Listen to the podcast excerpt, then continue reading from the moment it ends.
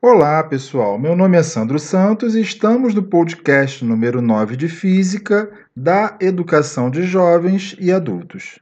Hoje vamos conversar sobre o conceito de calor e máquinas térmicas. Máquinas térmicas são dispositivos que absorvem calor de uma fonte e convertem-no parcialmente em energia mecânica. Todas elas operam em ciclos e, ao final de um ciclo completo, os parâmetros de pressão, volume e temperatura relacionados à substância de trabalho que é usado pela máquina sempre retomam seus valores iniciais. A importância das máquinas térmicas é incontestável para o nosso modelo de sociedade atual, em que fazemos uso de motores de combustão interna para um grande número de atividades e processos tecnológicos. Máquinas térmicas são capazes de converter parcialmente o calor proveniente de uma fonte térmica em energia mecânica, cinética ou potencial. Nenhuma máquina térmica é perfeita, ou seja, mesmo a melhor máquina térmica já inventada jamais poderia ter um rendimento igual a 100%.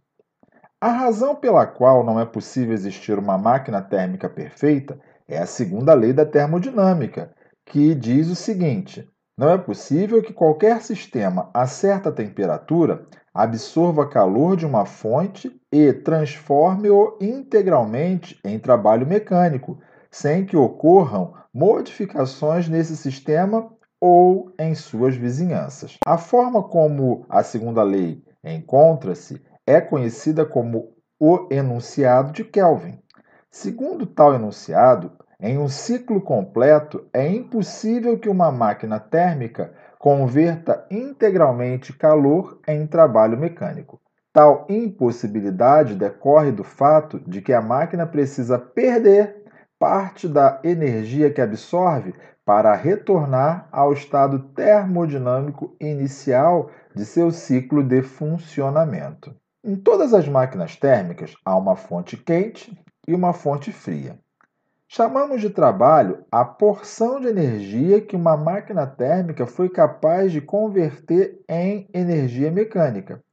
Tal quantidade de energia pode ser calculada diretamente pela diferença entre a quantidade de calor que a máquina absorve de uma fonte quente pela quantidade de calor que a máquina dissipa para o meio externo, que é comumente chamado de fonte fria. A fórmula que é usada para calcular o trabalho realizado por uma máquina térmica é a seguinte: trabalho é igual à diferença entre a quantidade de calor da fonte quente e a quantidade de calor da fonte fria.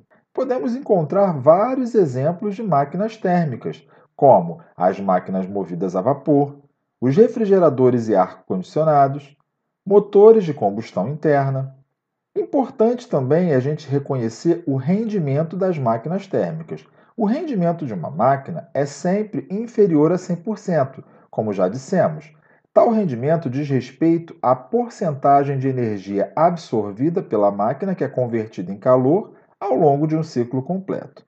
O cálculo do rendimento, feito em porcentagem, pode ser realizado quando conhecemos os parâmetros como a quantidade de calor quente, que é absorvida pela máquina a partir da fonte quente, e a quantidade de calor frio, cedido pela máquina à fonte fria. A equação que permite calcular o rendimento de uma máquina térmica é a seguinte: o rendimento, dado pela letra grega eta, é igual a 1 menos a razão entre a quantidade de calor da fonte fria e a quantidade de calor da fonte quente. A fórmula do rendimento também pode ser escrita em termos de trabalho realizado pela máquina. Nesse caso, o rendimento é calculado pela razão entre o trabalho e a quantidade de calor absorvido pela máquina. Eta, rendimento, é igual ao trabalho sobre a quantidade de calor da fonte quente. Para obter o rendimento da máquina em porcentagem, multiplica-se o resultado obtido na equação pelo fator 100. Bons estudos e aguardo vocês para um próximo encontro. Até breve.